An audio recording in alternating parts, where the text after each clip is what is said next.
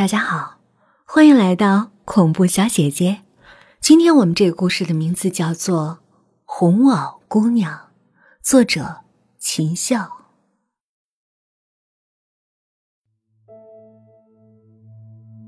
俗话说：“不做亏心事，不怕鬼叫门。”不做亏心事，就真的不怕鬼叫门吗？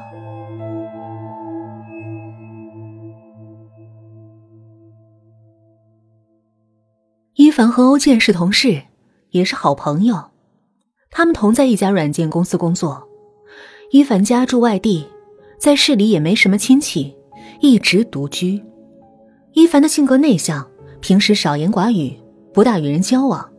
加之自己是名牌大学的高材生，又在工作上兢兢业业，工作没多久就设计出了几种软件，深得公司老板的赏识。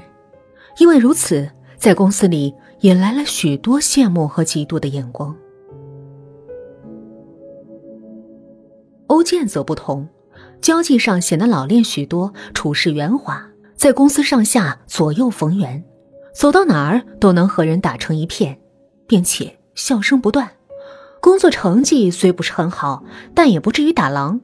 似乎头儿喜欢欧建比一凡还要多一些。说来也怪，就是这样两个个性完全不同的人，竟能相处的很融洽，犹如亲兄弟一般。一天，欧建来到伊凡的办公室，说：“老兄，看看你都累成什么样了，头发一团糟，几天没洗了，一脸沧桑，出门说你是抽大烟的都有人信。”伊凡笑了笑说。这不是这阵子忙的吗？我都好几天没睡个安生觉了。你也不是不知道，我就好这个。一坐在电脑前呢，我的精气神儿就全来了。行了行了，别说了，你呀，天生就是挨累的命。改天我请你吃饭吧，到我家去，咱哥俩呀，好好的喝几杯。就就星期六下午吧，让你尝尝兄弟我的手艺。伊凡笑着，还想说点什么，欧建佯装生气，抢先开口：“跟我还客气什么呀？就这么定了。”说着，转身走出了一凡的办公室。欧静走后，一凡靠在椅子上，尽量使自己保持很舒适的姿势，想：“也好，这几个月呀，真快把我给累死了，也该放松一下了。再说了。”作为好朋友，还没到好朋友家去拜访过呢，似乎也有些失礼啊。周六，天空稀稀落落的飘起了蒙蒙细雨，在这样的秋末季节，微风夹着小雨挂在脸上，让人有种说不出的寒意。傍晚六点多钟，伊凡按照欧建留的地址找到了欧建的家。这是连接市区与郊区的一条道路，算不上繁华热闹。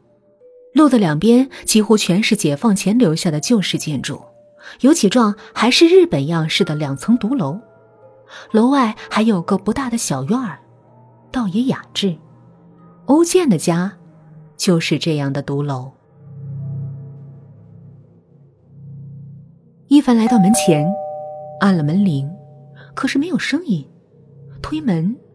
门没锁，向里走了两步，看见窗子内亮着灯，二楼的阳台上还有个女人在看着自己。光线太暗，看不清样貌，只能看出是个头发很长、穿着红色棉袄的女人。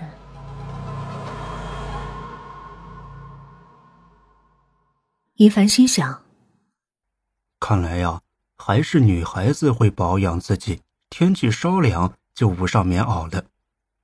欧建没结婚呢，那这女人呃一定是他的姐姐或妹妹吧？”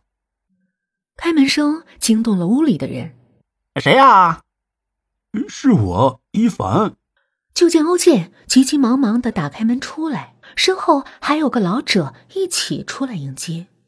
欧建一边把一凡往屋里让，一边埋怨一凡：“哎呀，怎么才到啊？我都等你半天了。你看你，咱们兄弟还来这一套啊？还买什么东西啊？”“哎，第一次到你家嘛，给伯父伯母买点东西而已。”“快进屋，呃，快进屋吧。”欧建的父亲也附和着说道。进到室内，坐，呃，坐吧，呃，随便坐啊，呃，别客气。呃，就跟到自己家一样，千万别见外。欧父的热情越发让伊凡感到拘谨。说话间，欧妈妈从厨房里笑着走出来：“哎呦，是伊凡吧？常听我们家小健念叨你。你看看人家这小伙子长得多帅气。”回头对欧健说：“你不是说今天要亲自下厨吗？我们老两口难得吃你做的菜，还不快去？”欧建答应着进了厨房，功夫不大，香味儿已经飘了出来。伊凡一边与两位老人寒暄着，一边环视着房间的格局与家具的摆设。房间很宽敞，楼下是客厅和厨房，还有一间可能是卧室。沿楼梯向上就是二楼。进门时看见好像有两个房间亮着灯，估计楼下住着老两口。楼上，就是欧建兄妹的房间了。正唠着，欧建端着炒好的菜从厨房里走出来。来来来，一凡，尝尝咱的手艺。告诉你啊，在家呀，我可是轻易不露的。今天是特意为你准备的。欧妈妈也来帮忙摆好了碗筷。欧建打开准备好的白酒，先给爸爸斟满，再给一凡和自己倒了一杯，说。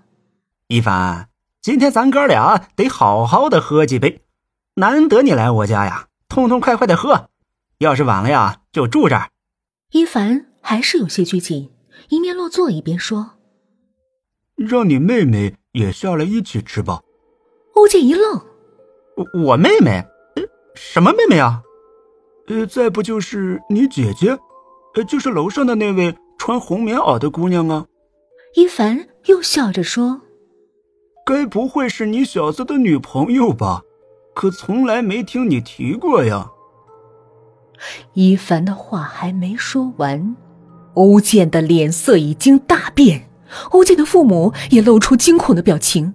欧妈妈问道：“你，你，你看见了？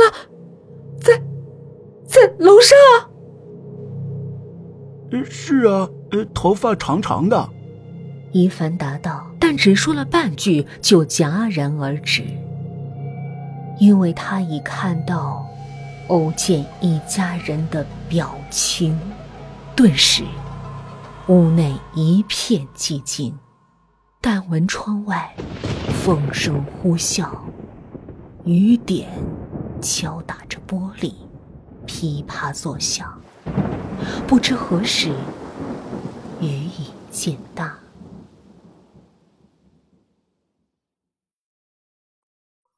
似乎对自己刚才表现出的惊恐状态显得有点尴尬，端起酒杯对一凡说：“啊，没事的，哪有什么女人呐？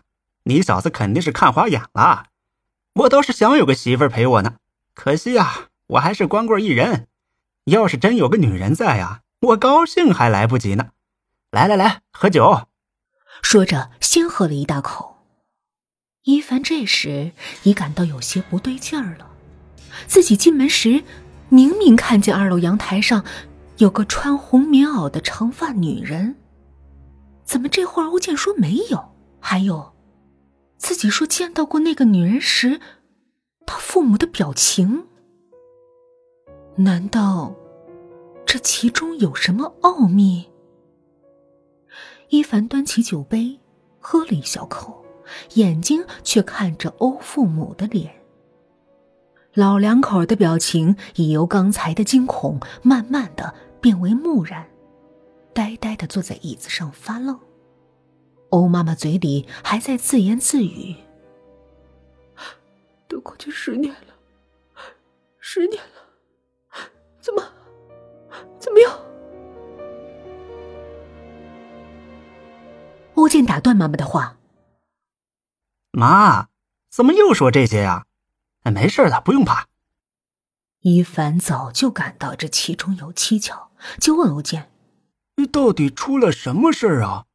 我在门口明明看见，难道，难道我见鬼了？”“鬼”这个字在一凡的大脑中好似打了一道闪电一般。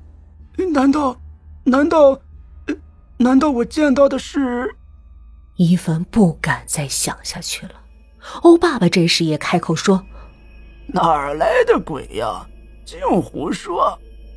欧妈妈抢过话头说：“怎么，怎么是胡说？你们爷俩不是也看见了？”哎呀，当着客人呢，你说这个干什么呀？别吓着人家孩子。一凡早就有些头皮发炸，但越是害怕，就越是想知道个究竟，佯装镇定，笑着说：“没没关系的，我不信这个的。”您就让伯母说说吧，到底是怎么回事啊？欧建在一旁默不作声，一口喝干了杯中剩余的酒。